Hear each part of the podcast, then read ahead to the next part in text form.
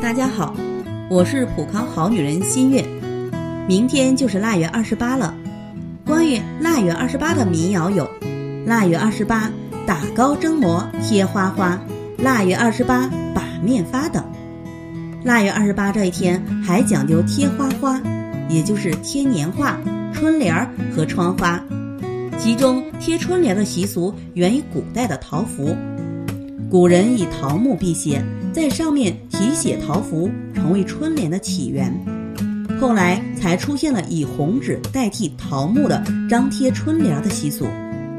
中国民间风俗传统，到了农历的腊月二十八，无论是发面还是做馍，各家各户都开始准备主食。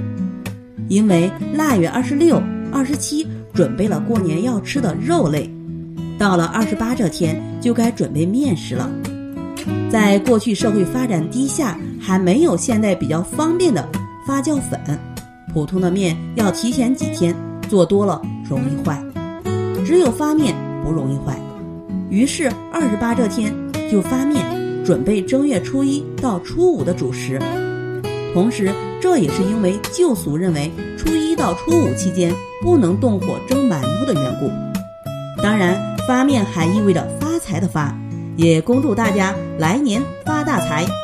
在这里，我也给大家提个醒：您关注我们的微信公众号“普康好女人”，普黄浦江的普康健康的康，添加“普康好女人”关注后，点击健康自测，您就可以对自己的身体有一个综合的评判了。健康老师会针对您的身体情况做一个系统的分析，然后给您指导建议。